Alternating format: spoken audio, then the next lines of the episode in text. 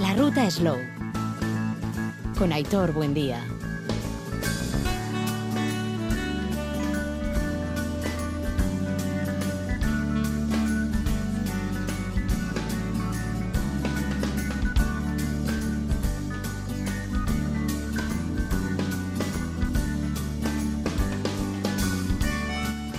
A Racha León, Onguie Torri, bienvenidas, bienvenidos a nuestro espacio de la Ruta Slow. Protagonista de Madrid, Fitur, a la Feria Internacional de Turismo, y ahí han estado los micrófonos de la Ruta Slow, recogiendo en primer lugar la apertura del stand de, de Euskadi de la mano del consejero de Turismo, Comercio y Consumo, Javier Hurtado, con una apertura cuando menos eh, bonita, curiosa, sentida, que va a ser nuestro arranque de este programa y luego lo que pudimos eh, vislumbrar y conocer, como por ejemplo las presentaciones de Zumárraga y de la marca turística Zumárraga Vide Visía, el centenario del nacimiento de Eduardo Chillida, las acciones de las diferentes diputaciones y ayuntamientos, eh, destacando los espacios naturales, rutas en bicicleta, eventos culturales y, deportivos, incluida una final, ojo, que está ya a la vuelta de la esquina, la UEFA Champions League femenina. Y mirando a este año 2024, eh, diferentes eh, acciones que se van a desarrollar, como decíamos, en el ámbito de la naturaleza, de, del ecoturismo que defendemos desde este concepto Slow Food y que nos va a acercar a todos los territorios. Destacar también eh, que se han dado a conocer nuevos senderos, GR 289, los Pasos del Oso de Bagoyena, que permite explorar los pasos históricos del extinto oso de la comarca de Bagoyena, el Pasalle Ichas Festival a 2024, eh, los embajadores turísticos de Álava y de Vitoria Gasteiz y un momento que vamos a tener con seis destinos vascos, destinos turísticos inteligentes, como son Vidasoa, Bilbao, Busturialdea, Urdaibai, de Bagoyena, Guecho y Valles Araveses. Han destacado este año por su gestión turística sostenible, innovadora y tecnológica. Y está bien conocer que Euskadi es pionera en extender los DTI, los destinos turísticos inteligentes, desde los municipios a las comarcas. Un trabajo que, va a permitir además que otras comunidades autónomas cuenten con esa experiencia previa a la hora de abordar este, este paso. Bueno, un sinfín de oportunidades, eh, conociendo también eh, otras latitudes, otras zonas, otros conceptos. Recordando, por ejemplo, lo que significa la revista Desnivel histórica en el ámbito de la montaña, que nació hace ya un porro de años, en los años 80. Estábamos con Darío en Fitur y charlábamos con él, eh, hablando de lo que significa el concepto de Mendisale aquí en nuestra tierra y también de oportunidades para conocer desde el punto de vista gastronómico la riqueza que tenemos bien cerquita como es la de Navarra con el bueno de Julian Jansi que se ha marcado un proyecto espectacular, una experiencia de abril a noviembre de este año amén de cuidar todos los productos que tenemos dentro de la marca Reino Gourmet como pueden ser en nuestro querido Pacharán Navarro. De todo eso y mucho más, siguiendo esa ruta que nos marca Euskadi Gastronómica, ese gran tour que se presentaba en Sociedad, va a ser nuestro cometido principal en este espacio de la ruta Slow, muy especialmente dirigido, como decimos, a todo lo que ha acontecido en Fitur y en las puertas, por cierto, de Madrid Fusion, que será protagonista en los próximos días. Así que vamos a arrancar con este especial de la Ruta Slow desde Fitur. Asteraguas.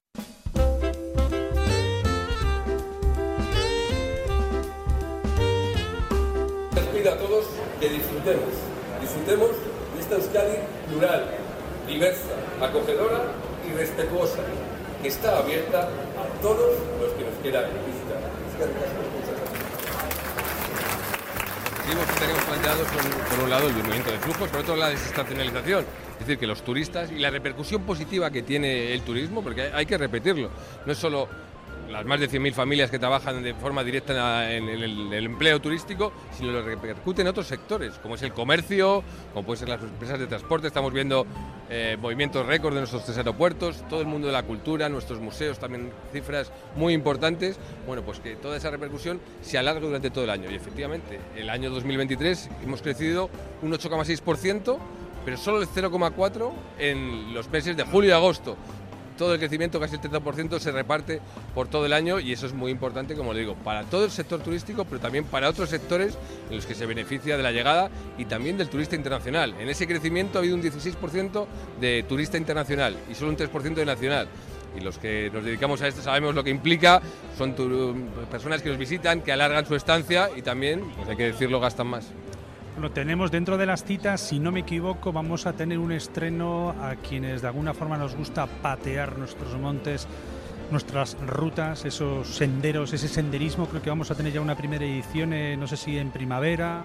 Sí, dentro de lo que es el, foro de ecoturismo que solemos hacer cada dos años, este año hemos decidido hacer un foro específico de, de senderismo y bueno, eh, tenemos nueve parques naturales en, Euskadi, una naturaleza envidiable y bueno, una de esas partes, al igual que hemos apostado por el cicloturismo, también todo el turismo de naturaleza y senderismo en coordinación con las tres diputaciones que también están haciendo un gran trabajo de promoción de todos esos caminos. Nosotros nos acompañan más de 130 empresas que han agendado más de mil reuniones durante estos días y eso es lo más importante.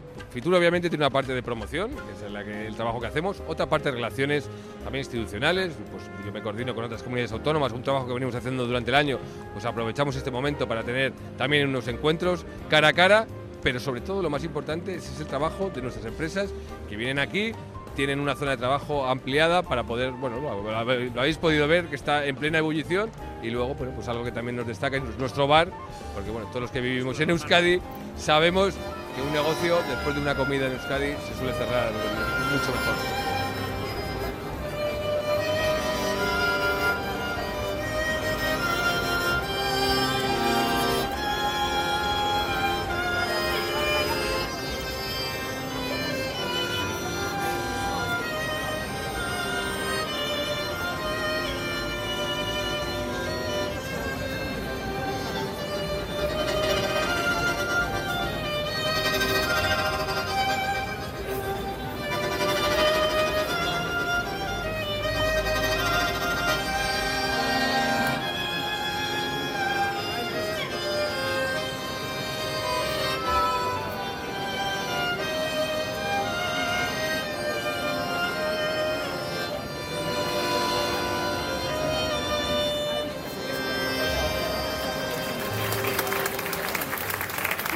Yo soy Jenny, Jenny Castillo. Kaixo, ni Galasinabas, Galda Costarra. Kaixo, yo soy Valentina. Creo que ha quedado muy bonito, muy solemne, como es lo característico de la burra. Y, espero que haya llegado a la gente y que haya gustado mucho. Es un placer, la verdad. Se me siento adoptada por Donosti y por Euskal Herria, entonces para mí es un placer poder tocarlo, la verdad. Creo que nosotros le damos como un punto más moderno, y, entre moderno y clásico, y la gente ha estado muy atenta, yo creo que les ha gustado. Tocamos en eventos diferentes y nosotras hemos estudiado en Musiquene y Jenny trabaja Sí, yo soy bailarina profesional y bueno, me dedico un poco al baile como profesión y, sí, también pues actuamos en eventos y demás. ¿Cómo se puede contactar con vosotros? Pues tenemos en nuestra web de arimara.com o también mediante Instagram, redes sociales, lo mismo Arimara Danza y ahí aparecen pues diversos vídeos y cositas donde podéis contactar si queréis.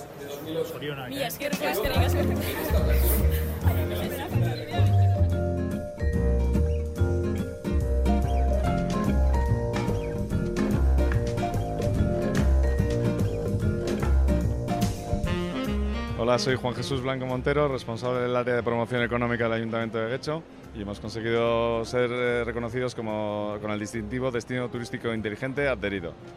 Vale, Ángel María Chávez, de la Agencia de Desarrollo de Bagoyena, y como mi compañero hemos sido reconocidos con la acreditación de Turismo Inteligente. Marimar Belategui, de la cuadrilla de Añana, la zona de Valles Alaveses, y también pues el mismo distintivo que mis compañeros. ¿Qué son? Miguel Ángel Páez, primer teniente alcalde de Irún y presidente de Vidasoa Activa, la agencia de desarrollo del Vidasoa y entidad adherida este año al DTI. Soy Javier Garcinuño, director general de Bilbao de Quincha, agencia de desarrollo local del Ayuntamiento de Bilbao, y hemos venido a recoger la certificación que acredita que Bilbao es la primera ciudad que ha conseguido a la primera conseguir la certificación de destino turístico inteligente. Hola, bueno, Agarle Jarreta, presidente de la Asociación de Desarrollo Rural, Urremendi, y bueno, hemos venido a recoger la certificación de destino turístico inteligente. La certificación viene demostrando que las cosas las estamos haciendo bien y yo creo que va a ser un trampolín para para que Busturial de Urdaibai sea un destino apetecible. En el caso de Bilbao supone el reconocimiento a la capacidad de organizar, capacidad de tejer alianzas y de estructurar modelos de gobernanza entre todos los agentes que participamos en la creación de un destino. Sí, el reconocimiento es un reconocimiento a la labor que se está haciendo en materia de promoción turística y efectivamente yo creo que lo más positivo es esa alianza entre el, el sector turístico y la administración pública para que ese destino sea realmente atractivo. Bueno, nosotros representa la capacidad de coordinar diferentes ayuntamientos para hacer comarca y eh, coordinar a todos los agentes que intervienen en el turismo, en todas estas áreas de, turismo inteligente. En el caso de Bagoyena está clarísimo, diversificamos producto, a ver si en el, en el mundo turístico conseguimos ser una referencia tal como somos en el industrial. Para Guecho es un reconocimiento al turismo que viene haciendo durante las últimas décadas y queremos que el turismo en Guecho sea cada vez más inteligente, más sostenible y más accesible. Yo soy Carlos Rodríguez, responsable del stand del Gobierno de Navarra del Departamento de Turismo y propietario de la empresa Catering Cock. ¿Qué nos tienes preparado aquí? Pues tenemos unos mm, tubos de ensayo de laboratorio donde nosotros metemos una serie de pacharanes para que la gente luego a la tarde pueda catarlos. ¿Qué es lo que buscas? Porque es, tiene pinta de ser como un juego, ¿no? Sí, buscamos sobre todo, solemos poner uno que está oxidado, lo vas a ver fácil porque el, color del pacharán navarro es un rojo vivo, el rojo navarro, el rojo foral, por decirlo de. Y siempre hay algún pacharán que si lo dejamos demasiado tiempo en nuestro almacén, en nuestra estantería o en el, almacén, el economato, pues le suele pasar esto. Y eso es lo que no queremos. Entonces, eh, entonces intentamos enseñar con crítica constructiva, por supuestamente, lo que no le debe pasar nunca al Pacharán Navarro, que es el- que se oxide. Partimos, por lo tanto, ya de eh, la- lo visual, ¿no? El color. Y luego en, fata- en cata olfativa y cata gustativa también se nota un poquito más eh, astringente la parte trasera, por decirlo de alguna manera, de la garganta. Sí, porque con el pacharán, igual que con otro tipo de bebidas, siempre hay o, o malas experiencias o, claro, vete a saber el cómo, el qué, si los hielos, si, etc. El pacharán, el pacharán es una bebida, vamos a decir, estomacal, digestiva, pero aquellas bebidas que tienen mucho azúcar, de digestiva tienen pocas, ¿vale? Entonces el pacharán hay que tomarlo en su justa medida. Un chupito de pacharán después de comer no pasa nada, pero que no podemos tomarlos es vámonos de copas por pacharán o... En coctelería tiene mucha, es mucha, tú sabes que es muy versátil, o sea, nosotros mezclamos ahora mismo eh, cobertura de chocolate con pacharán y funciona de maravilla.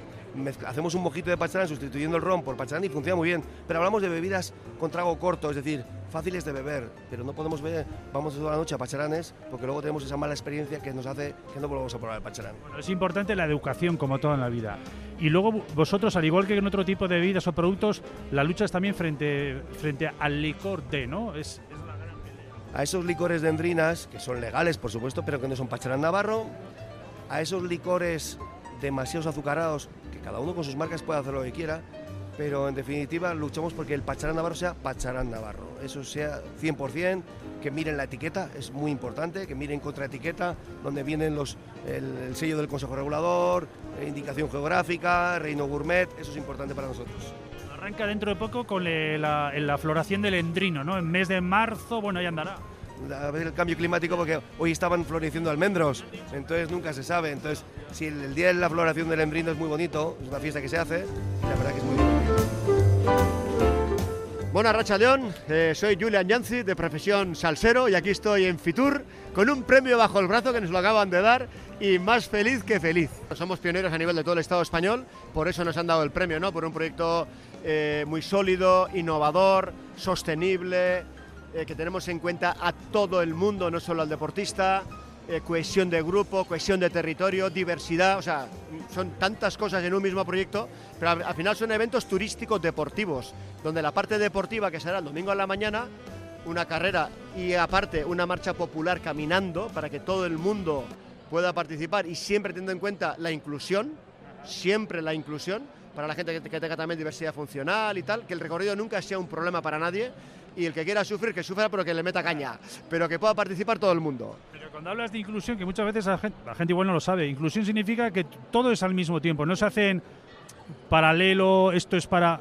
todo en o sea, es eh, el domingo en la mañana va a haber, para el que quiera caña o simplemente correr sin buscar mayor pretensión, es una media maratón. En la zona norte de Navarra será de montaña, En la zona media y en la ribera de Navarra, pues será pues caminar entre viñedos, un poco desierto, eh, por pistas, menos montaña, habrá algo de monte. Pero bueno, no deja de ser una carrera, ¿no? Con sus tiempos oficiales, con sus premios y tal. Pero al mismo tiempo va a haber una marcha popular para los que no puedan correr o no quieran correr 22 kilómetros y puedan hacer una marcha caminando, disfrutando del paisaje del entorno de en torno a, a 12 kilómetros. Entonces lo que pretendemos con esto es que todos los miembros de la familia, todos los miembros de la cuadrilla, todos los miembros de una fábrica, el grupo, potenciar el grupo, que vayan todos en grupo y participen de una actividad saludable que es el deporte, caminando o corriendo. Eso domingo a la mañana. Pero claro, es la excusa porque esto es un evento no deportivo, es turístico deportivo. Entonces, ¿por qué digo esto? Porque esto se va a, se va a celebrar en seis sitios diferentes de Navarra, los sitios emblemáticos, característicos de Navarra, desde la montaña hasta el sur, de lo verde al amarillo, norte, sur, este, oeste, seis lugares, en la página web Desafío Vertex Adventure está todo bien explicado. Entonces, eh, domingo a la mañana es la actividad deportiva, pero luego el sábado e incluso el viernes a la tarde noche si quieren, la gente va a ir a zona y los de la zona les van a enamorar con toda la oferta turística productiva que tengan. O sea, van a ir a esos lugares y van a descubrir la riqueza geográfica, gastronómica, cultural, histórica, todo lo que tengan. O sea, no es una cosa que, que Julian Janzi y Carlos Aguirre inventen. No, no, no. Nosotros les decimos, oye, ¿qué tenéis para enamorar a los que vengan aquí? Yo te traigo gente el domingo. No el domingo. Con la excusa del domingo te vendrán desde el viernes, desde el sábado. ¿Qué tienes? Corales, charangas, ¿quieres montar una, una, clase de spinning? Eh, kilómetro cero, eh, artesanía. Tienes un museo, el de la Almadía, el de... Sí. Bueno, pues enamora a la gente que yo te traigo. Y ya está. Y luego, eso es el fin de semana. Y luego tenemos la aplicación, porque hay que dejar una huella de, una huella de carbón y, tal, y también la digital. Esas rutas van a estar en una aplicación que es Top Rutas, que es una especie, Top Rutas, que es una especie de Wikiloc, pero nuestra herramienta es turística. O sea, la gente que luego eh, venga a hacer esas rutas, no el fin de semana organizado por nosotros, sino al mes siguiente o a los tres meses, va a poder hacer esas dos rutas, la de correr y la de caminar, siguiendo Top Rutas, que es un navegador que le va a llevar por los sitios y de repente donde vea unas piedras dirá, ¿qué será eso? Top Rutas te lo va a explicar con fotos, con texto, con audios, incluso con vídeos, porque es una herramienta turística. Wikiloc es más hacer rutas y tal, pero Top Rutas es, aparte de llevarte, te va a explicar para que tú sepas dónde estás, la historia, las características, los puntos de interés de esos recorridos. Julian, desde ya, ¿no? Desde abril, si no me equivoco. 13-14 de abril arrancamos con la fuga de Escava, que esa es otra, que no- la fuga de Escava, que es la fuga más multitudinaria de Europa. Casi 800, 800 personas se escaparon de la cárcel, eh, a la mitad eh, los, de nuevo los pillaron y de nuevo dentro, muchos murieron o les mataron en el intento de fuga, a unos cuantos los fusilaron por el tema de...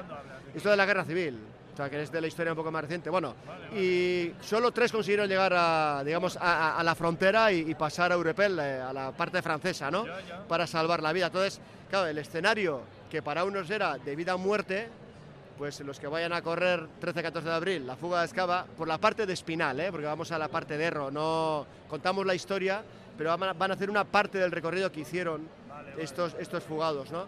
Eh, pues van a poder disfrutar por un escenario que otra gente, pues bueno, que o, o pasaban o ya sabían lo que había, ¿no? Entonces, esa parte histórica eh, arranca, bueno, 13-14 de abril en la fuga de Escava, pero las golondrinas del Arra Belagua es otra historia, la trilogía del Bastán es otra historia, el patrono Sangüesa y esa es otra historia.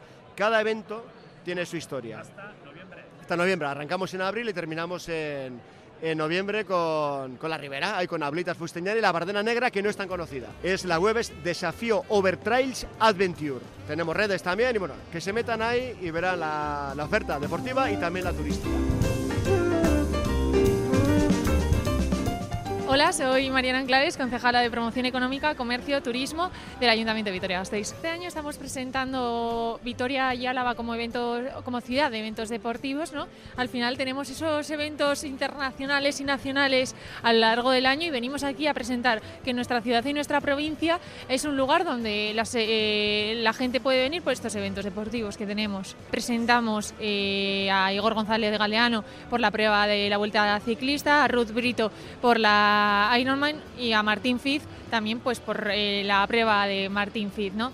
Esa combinación de estos eh, eh, de estos deportistas tan importantes para nuestra ciudad y junto con una gastronomía que tú bien la conoces, que es muy, de muy buena calidad y de un precio muy asequible, pues al final nuestra ciudad se llena con estos eventos ¿no? y tenemos que seguir trabajando para, para llenar y para traer muchos más. El 2024 en este sentido, eh, no sé si vamos a tener alguna novedad, ¿hay algo que, quieras igual destacar? Pues a mí me parece que es destacable eh, todos los eventos muy internacionales que traemos con esa cabecera ¿no? que he comentado anteriormente, pero también el internacional del para badminton, eh, el tenis el tenis tour que también traemos, la golf race, la wine run. Hola, soy Cristina González, diputada de Empleo, Comercio y Turismo de la Diputación Foral de Álava. Bueno, la verdad es que Fitur siempre es muy intenso, eh, y este Fitur especialmente porque traemos cosas interesantes, eh, hemos traído a personas importantes dentro de cada uno de su ámbito. Ayer presentamos eh, de, el deporte en Álava y entonces estuvo Martín Fiz, eh, Igor González Galdeano, Ruth Brito, también presentamos una nueva prueba eh, que va a ser la Wolf Race. Entonces, bueno, yo creo que eh, es algo que sirve para desestacionalizar el turismo, empieza en todas nuestras pruebas deportivas, que además son muy importantes a nivel nacional e internacional y que atraen muchas personas, van de abril a noviembre y nos interesa esa desestacionalización para ayudar al sector a su supervivencia durante todo el año. Eh, mañana presentamos eh, turismo industrial. Eh, pues bueno, tenemos que destacar por algo diferente con nuestros competidores, ¿no? que tenemos muchos y de muy buena calidad. Bueno, tenemos todas las minas de asfalto de Montaña Alavesa, que es lo que presentaremos, y la verdad es que quien no lo haya visto, yo recomiendo que vayan a Mina Lucía, porque es... una vuelta al pasado es una visita que hasta que no estás dentro eh, es muy difícil de describir, pero ves cómo trabajaban nuestros abuelos eh, bueno, pues en el siglo XIX y principios del XX. Y es una visita eh, muy curiosa, además está en un lugar realmente espectacular, con, bueno, en, el Vasco Navarro, con, bueno, pues con un parque natural, dentro de un parque natural, así que es perfecto. Y bueno, y ya nuestros embajadores, eh, que, lo, que han- les hemos nombrado embajadores eh, hoy mismo, así que creo que será un éxito. Eso es, eso es. En Álava Turismo eh, estará todo a disposición. En, bueno, en breve, para el, para el lunes lo tenemos eh, todo. No sé si estará ya, pero pues, me imagino que para el lunes eso es, estarán, estarán todas las, estas ideas para que eh, seamos atractivos para los viajeros, pero que también los alaveses y las alavesas lo conozcamos. Hola, soy Amaya Barredo, diputada de Sostenibilidad, Agricultura y Medio Natural de la Diputación Foral de Álava. Nos van a dar eh, un reconocimiento de- a la sostenibilidad turística de naturaleza en los espacios de la red Natura y en concreto eh, las certificaciones y el reconocimiento es para tres espacios, para el Parque Natural de Izqui, de Gorbea y, Val- y Valderejo. Sea, para recono- reconociendo un poquito lo que se está, cómo se está trabajando. Sí, al final es un- una certificación que lo que te exige es son unas maneras de trabajar. ¿no? Eh, Bueno, nosotros dentro del marco de, de- de los parques se trabaja con planes de gestión donde se identifican los riesgos que de alguna manera eh, puede ejercer una presión turística en un espacio natural a nivel de conservar mejor determinados ecosistemas o hábitats que están en peligro, por ejemplo, de extinción o que son elementos clave a conservar. ¿no? Entonces, en ese sentido, se te exigen un tipo de compromisos eh, para mejorar de alguna manera la conservación del espacio a través de un turismo sostenible. Son, Al final es identificar de alguna manera los riesgos, poner eh, a esos riesgos de alguna manera medidas de actuación o de prevención para, para que no se materialicen y ejecutarlos. ¿no? ¿Quién nos da el reconocimiento? Reconocimiento lo da el Ministerio de Transición Ecolo- Ecológica y Reto Demográfico. Vale. ¿Y luego qué vais a presentar estos días? Eh, ¿Qué, qué Sí, desde Álava? maña- vamos a presentar también el itinerario de los paisajes mineros de la montaña alavesa, donde bueno, la Diputación ya ha definido un recorrido de 39 kilómetros, eh, donde hay una ruta circular de, de 15 para poner en valor el patrimonio industrial de los paisajes mineros. Es una, una ruta que va a combinar, eh, por una parte, todos los recursos que ya tiene la montaña alavesa, como tres espacios naturales, Izquientzia y todo lo que es el río Berrón. Eh, tiene también, eh, combina la ruta pues el Vasco Navarro, el GR1, los caminos de, de Izqui de alguna manera y luego conecta esta ruta a todos esos recursos industriales y mineros que tiene el espacio, pues la fábrica de Leorza, la fábrica de asfaltos de Atauri, la mina Lucía,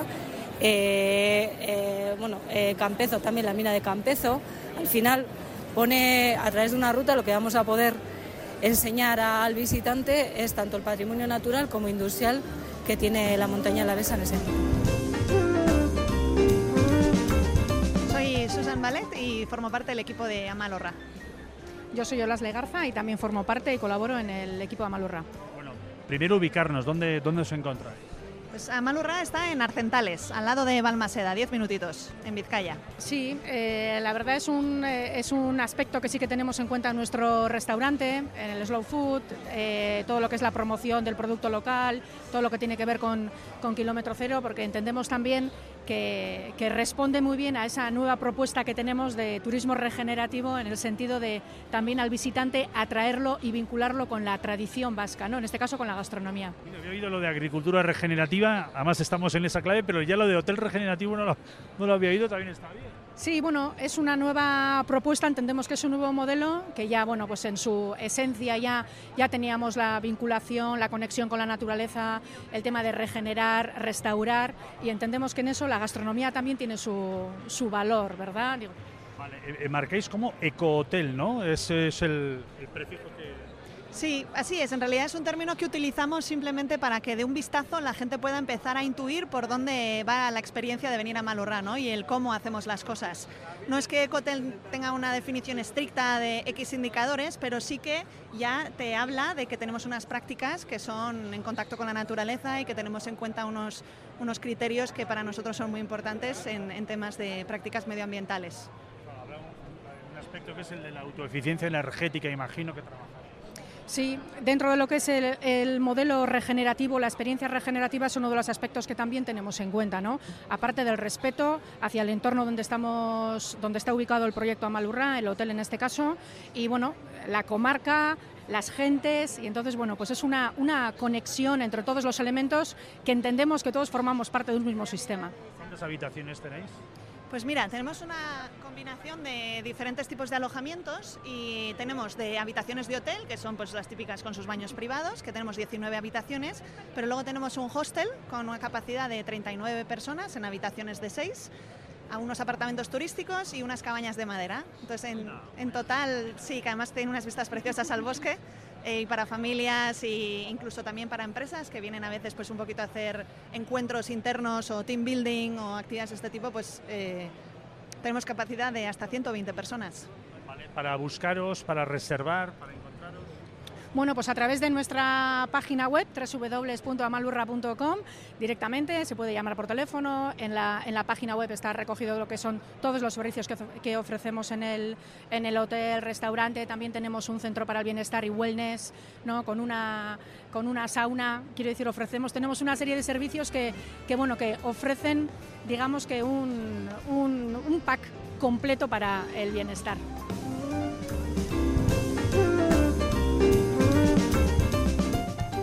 Llamo Maider Pérez y tengo un proyecto de turismo literario. Entonces, bueno, pues trabajo sobre todo Donosti y Pasaya. Son visitas inspiradas en escenarios que salen en novelas y películas que han sido grabadas en Donosti o alrededores. Por ejemplo, Ivonne Martín con El Faro del Silencio en Pasaya, Dolores Redondo, eh, Xavi Gutiérrez, eh, Perú Cámara. Con todos tengo buena relación y me ayudan un montón. ¿Y son eh, visitas eh, dirigidas a un público? Pues un público que puede ser lector o un público que le puede interesar otro punto de vista desde la ciudad. No es tan histórico quizás, tanto años o estilos arquitectónicos, sino más encontrar el escenario, el punto donde se ha inspirado ese escritor para hacer la novela. Me imagino que, bueno, seguro, ahí tenemos lugares de espacios de novela que, ni nos podemos imaginar. Eh, si tuvieses que, es difícil elegir, ¿no? Dos, tres, eh, algunos representativos que, más te cautivan o, más nos pueden sorprender y que nos podrían animar a, contar contigo para que nos hagas esa visita. Pues efectivamente hay, hay, hay muchos, pero... último que hayas hecho. Bueno, eh, normalmente siempre trabajo en Pasaya y en Donosti, pero sí que a veces hago cosas puntuales, como ha podido ser el año pasado en la zona de Oñati y Aranzazú. Ahí, em, inspirado en el libro de Ivonne Martín, El ladrón de rostros, ahí hicimos una ruta mm, en colaboración con la Mancomunidad y salió fenomenal. Era pues Aránzazu, eh, era eh, la mm, ermita de Sandaili, el barrio de Araoz, entonces bueno, salió ese- esa colaboración y estuvo fenomenal. Pero sí que es verdad que la gente cuando viene, por ejemplo, a Pasaya, pues te- se sorprende de lo bien descritos que están los escenarios. Ivonne es un artista en ese aspecto. Bueno, en realidad todos, ¿eh? porque pues luego también eh, Los peines del viento también salen en diferentes novelas, ahora que estamos en el centenario de Chillida, ¿no? Bueno, hay bastantes. ¿Cómo se puede contactar contigo? Pues tengo una página web que se llama euskaditurismodenovela.com y si no a través de redes sociales visita Euskadi de Novela en Instagram, por ejemplo.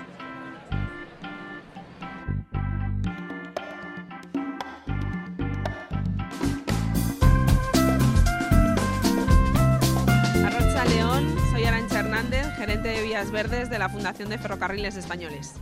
Vías Verdes que conocemos muy bien en, Euskadi. De hecho, esta semana habéis firmado, creo que con, eh, con la parte de gobierno vasco, uno de- de esos acuerdos que avanzan en esa línea, ¿no? Sí, efectivamente, ayer en el marco de Fitur se ha firmado eh, un acuerdo de colaboración con Basquetour, eh, la Agencia Vasca de Turismo con la Fundación de Ferrocarriles Españoles, para seguir promoviendo las vías verdes de Euskadi como un producto de turismo sostenible, de, de slow, un, un- un producto slow para recorrer y conocer Euskadi de una manera diferente, promoviendo sus magníficas vías verdes, que ya son casi 300 kilómetros y contamos con las que comparten con los... Sí, sí, hay una red importante porque había muchos ferrocarriles de tipo industrial, minero y, y que quedaron en desuso y ahí hay una red fantástica pues para conocer el país de una manera de una manera diferente y despacito, como nos gusta. Si tuviéramos que situar en Guipúzcoa, Vizcaya, Álava, eh, ¿qué rutas estamos hablando?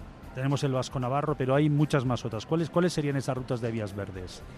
Pues en Euskadi destacaríamos, como bien dices, la, vía verde del ferrocarril Vasco-Navarro, que iba desde Vergara hasta Estella, pasando por Vitoria-Gasteiz, con lo cual, bueno, es un viaje maravilloso de más de 100 kilómetros por todas las comarcas de, de Guipúzcoa y de, y de Navarra.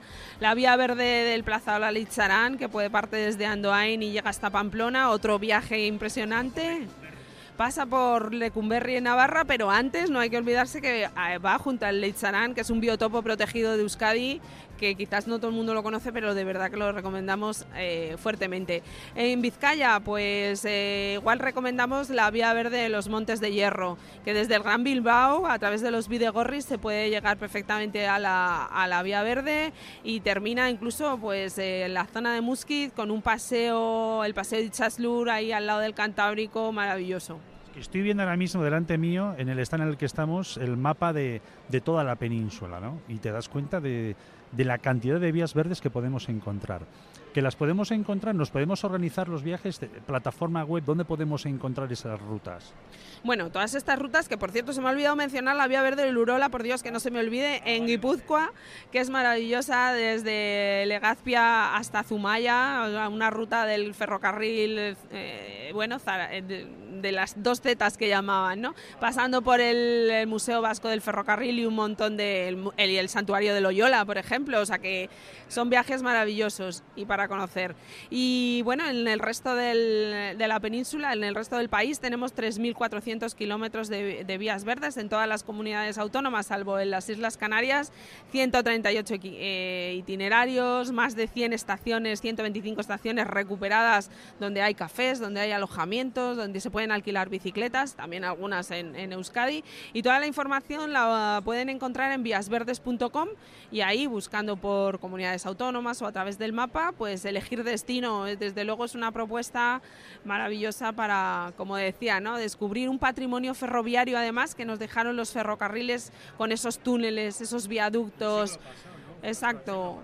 Sí, sí, ferrocarriles del siglo XIX y, y del siglo XX Muchos no llegaron ni siquiera a ver pasar los trenes porque incluso las obras del ferrocarril se abandonaron antes de su construcción. Otras muchas son ferrocarriles mineros que una vez acabaron los filones de hierro, por ejemplo, acaba su vida y, ahora lo, lo podemos recorrer a pie o en bicicleta. Eso sí, son no motorizados, hay que ir despacito, como digo, con alforjas, con botas, recorriendo lo que antaño recorrían los ferrocarriles. Seguramente en cada punto encontraremos también eh, algún lugar eh, especial pues, para poder degustar producto de, ahí de la zona. Es decir, son vías de recorrido, pero que van ligadas también a ese producto gastronómico, ¿no? Totalmente, y en Euskadi lo tenéis muy bien, muy bien considerado. El, claro que sí, al final... Sí, por el resto de España, claro que sí. Hay una vía verde que se llama la vía verde del aceite, pues unos aceites con... ¿Esa dónde está? Esta, la vía verde del aceite, va desde Jaén hasta Puente Genil, son 128 kilómetros que atraviesan comarcas olivareras de denominación de origen y donde degustar platos maravillosos. Y bueno, y todas, en realidad tenemos un país para comérselo, ¿no?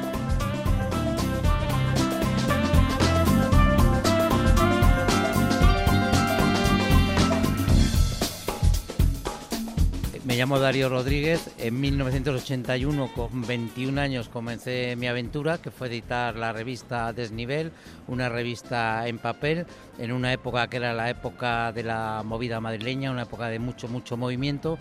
Y de allí he pasado pues al año 2023, 64 años tengo, y viviendo con la misma pasión que cuando tenía 21 años, el periodismo de montaña, la literatura de montaña, la edición de libros, la cultura de la montaña y vivir en la montaña. Me apasiona la montaña y, lo, y sobre todo me apasionan los personajes de la montaña. Bueno, en realidad me apasionan todos los personajes. Casi como los de la movida madrileña que has comentado. Ya ha llovido, ¿eh? Pues sí, la verdad que fue una época súper intensa, súper curiosa, que además Desnivel naciera en todo este entorno, que fue un momento en que hubo un montón de revistas que se editaban de una forma de autoedición, se repartían por los bares y Desnivel empezó así, repartiéndose a mano en las zonas de escalada, vendiéndose a mano en las zonas de escalada. Era una época en la que no había ordenadores, el Desnivel hasta el año noventa y tantos, eh, máquina de escribir y unos sistemas absolutamente rudimentarios información nos llevaba por carta. El, el aparato que nos revolucionó, y yo además le tengo una manía increíble y además ha desaparecido, fue el fax. El fax. El fax permitió que la información llegara al, momento. Luego ya fue el ordenador. Fuimos además de los primeros en, autoeditar la revista, esto que hoy en día es tan habitual y tan así.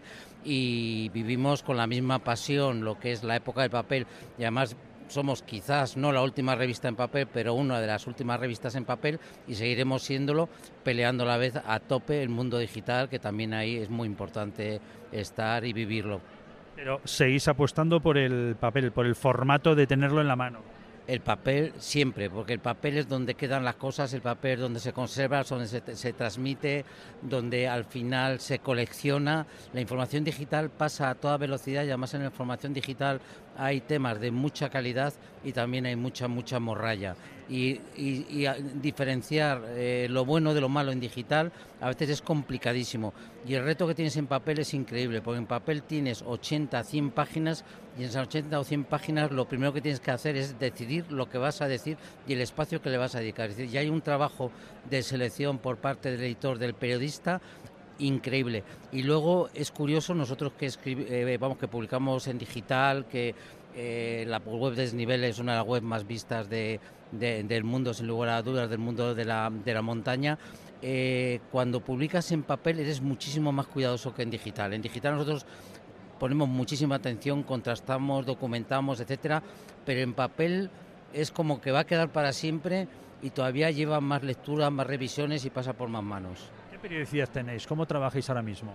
Bueno, la revista Desnivel ahora estamos editando cada dos meses, está, es bimensual y hemos pasado a hacerla monográfica, porque lo que nos hemos dado cuenta es que lógicamente con la actualidad, que además la actualidad nosotros la seguimos de una forma absolutamente intensa, pues no, no tenía sentido que la revista fuera una revista ya de actualidad. Entonces es una revista monográfica que además eh, hay muchos números que se están agotando. Editamos un número de Naranjo Bulnes que se agotó, de La Pedriza, de Montserrat, de Riglos, vamos cogiendo o bien eh, números monográficos geográficos o también de temas de los años 80 de, diferentes temas.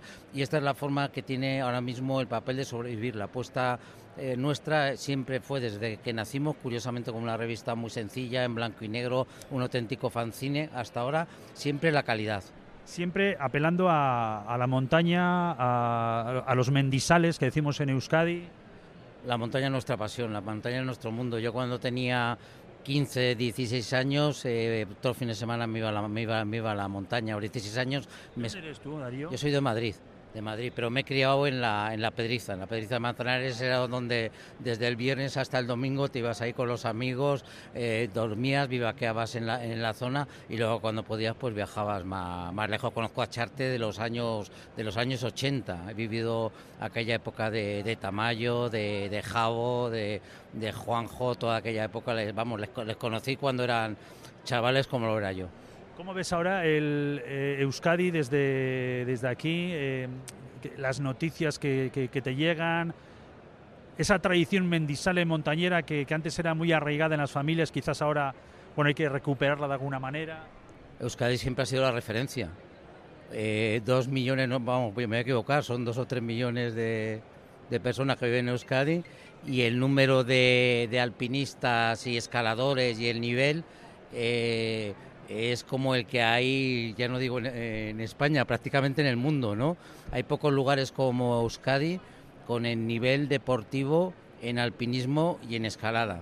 Hubo una época, no me acuerdo cómo era, que bueno, hemos tenido a Yosune, durante creo que han sido 10 o 15 años, ha tenido el nivel más alto a nivel, a nivel deportivo de, como escaladora a nivel alpinístico, eh, de los ocho milistas del mundo, los más importantes eran de Euskadi, y sobre todo la visión del alpinismo de, la gente de Euskadi, ¿no? esta visión tan, tan pura, ¿no? que a veces eh, cuesta sacar la información y que hay personajes que son incluso muy complicados ¿no? de entrevistar y que comuniquen y que transmiten.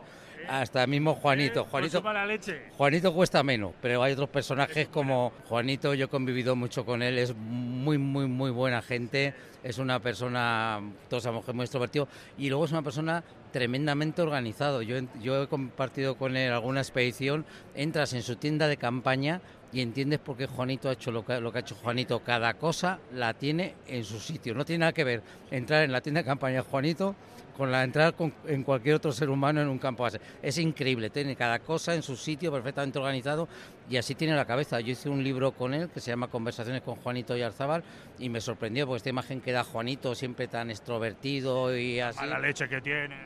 Pues sin embargo es una persona tremendamente organizada también mentalmente. Bueno, eh, ¿cómo se presenta este año 2024? No sé si haya alguna cita.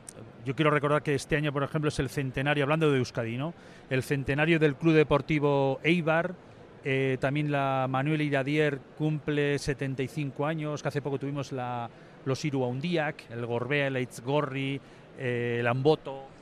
Bueno, es que Euskadi es la referencia. Eh, habría que vivir en Euskadi, ¿no? De tantas cosas que ocurren, tanto a nivel de, de bueno, cultura de montaña, con lo que es el Mendiz Film, que se ha transformado en la referencia en la referencia mundial ¿no? de lo que es el cine de montaña y tantos encuentros que tienen lugar alrededor del Mendifilm y luego las carreras, ¿no? la Cegama.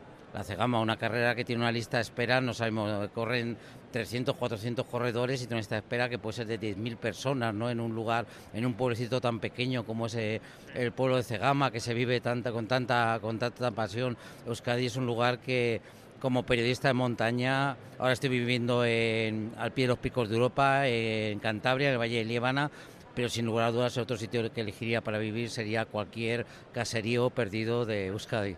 Yo he visto las imágenes, tengo aquí un calendario del Valle de Líbana, las fotos son de un tal Darío Rodríguez, que están hechas desde casa, esto es esto es una brutalidad. Sí, la verdad es que estoy cumpliendo mi sueño. Yo siempre desde que era, desde que era un chaval, desde que tenía 15, 16 años, me atrapó la montaña.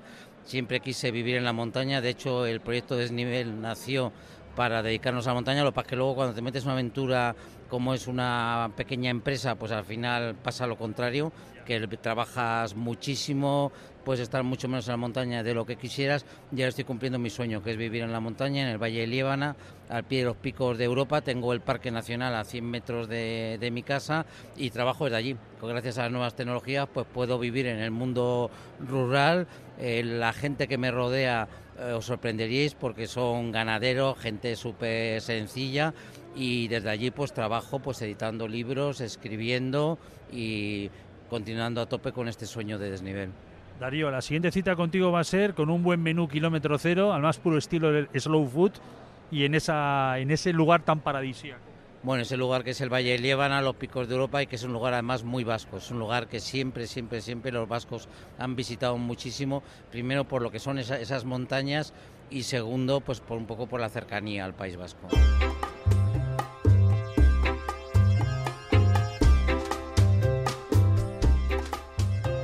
Soy Rafael Carrasco, propietario y chef del restaurante El Refectorio en Ceuta. Hola, yo soy Jesús Marín, soy, soy el yerno de Rafael del refectorio de Ceuta. Yo soy Anuar, el pescadero y el ayudante de cocina de Rafael.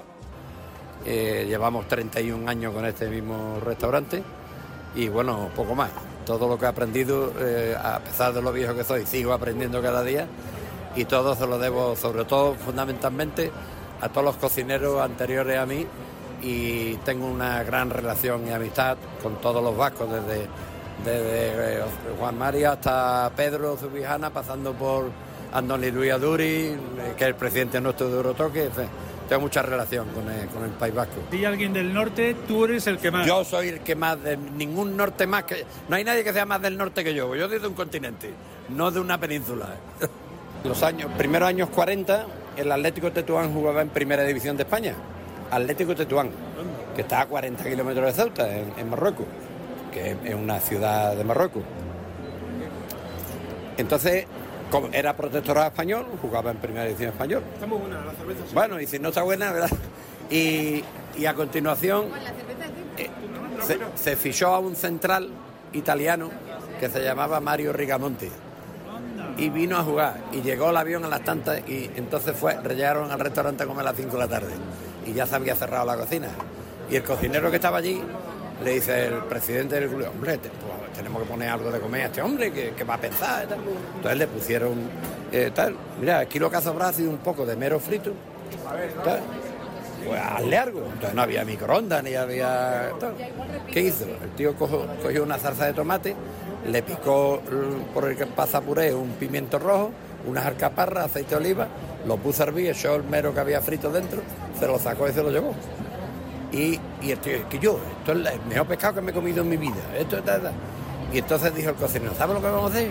Que vamos a vender a partir de ahora ese plato y le vamos a llamar mero al rigamonte. Y esto- Es así, Es así, tal Nico Sinalde, Goyer y Turismo. ¿Cómo se presenta este año 2024, Nico? Pues yo creo que turísticamente bien. Eh, como sabéis, nosotros empezamos el primer trimestre con las sidrerías, que de momento hay lleno para los sábados al mediodía en las sidrerías y hay alojamientos que sí que fin de semana están notando, porque bueno, vienen grupos de catalanes o madrileños que bueno, pues con, eh, para conocer sidrerías un poco más auténticas o gente que ha repetido, lo que quiere es algo que bueno, en el interior, con la excusa de pasar el fin de semana y ver más cosas y la verdad es que la están notando ya los alojamientos. Luego vendrá la temporada de primavera con tema de montaña, tanto con la cegama Izgorri, luego también con el corte del queso en Ordicia, eh, ya fines de semana para el monte, en agosto ya es, eh, julio-agosto ya es turismo y a partir de septiembre los fines de semana gastronómicos. Yo creo que bien, bien, más miedo tenía este 2023 que ha pasado. Por lo del tour, ¿no? Con tour y no Se tour. cumplió y la expectativa. Sí, sí, sí, sí. Eh, lo que se han, han superado las expectativas que yo tenía sobre cómo iba a reaccionar la gente ante tanta incertidumbre económica y demás, y es evidente que todo el mundo guarda un hueco para el ocio y para el turismo, y yo, no hay motivos para pensar que este 2024 no vaya a ser mejor, a pesar de que no haya puentes. De que no haya puentes, no hay ningún puente, no hay absolutamente nada. Entonces, por una parte puede ser bueno para ese mercado de proximidad de fin de semana, que son cuatro o cinco horas en coche, que puedan venir con este limítrofes, y desde luego la mejor excusa para que vizcaínos y alaveses pues vengan a Guipúzcoa y para aprovechar los fines de semana, que no vamos a tener mucho periodo vacacional para salir fuera, pero yo creo que las expectativas son buenas, son buenas.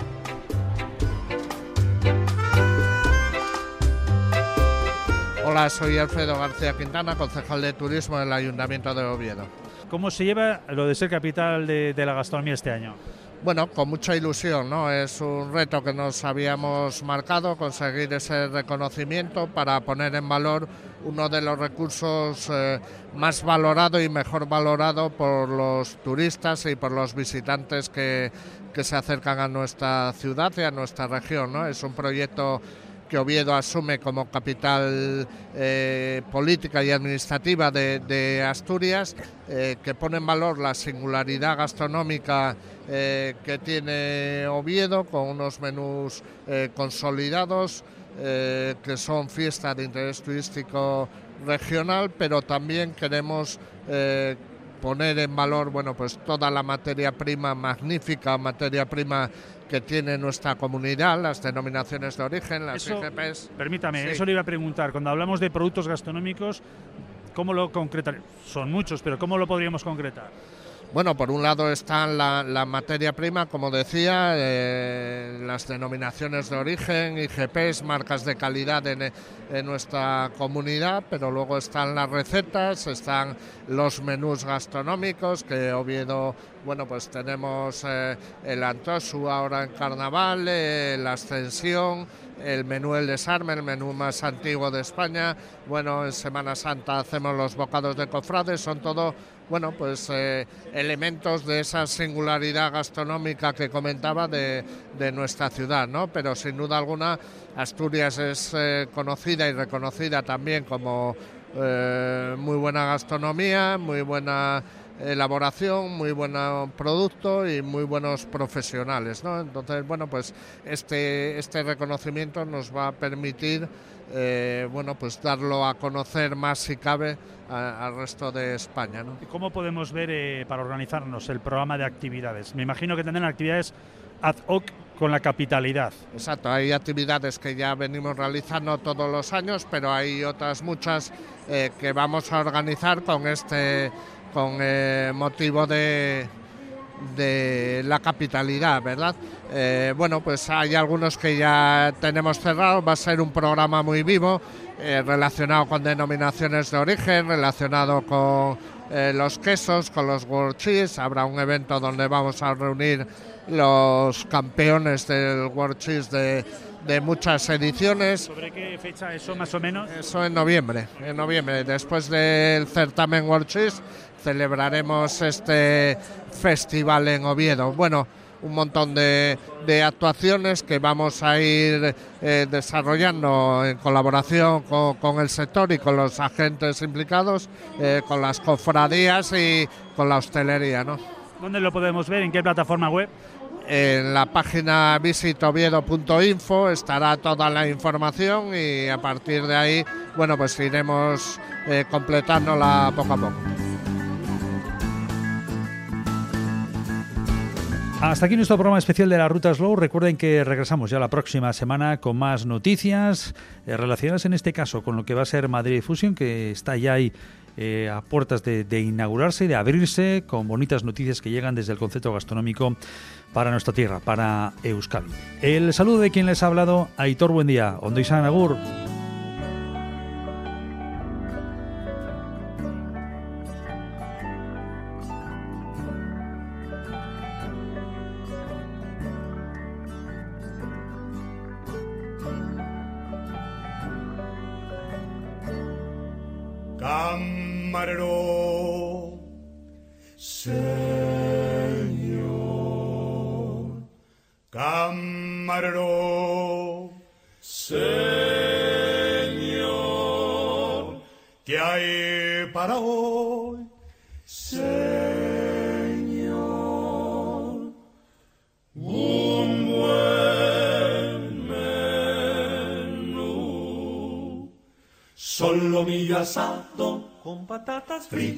Sesos huecos, hígado, liebre chateaubriand.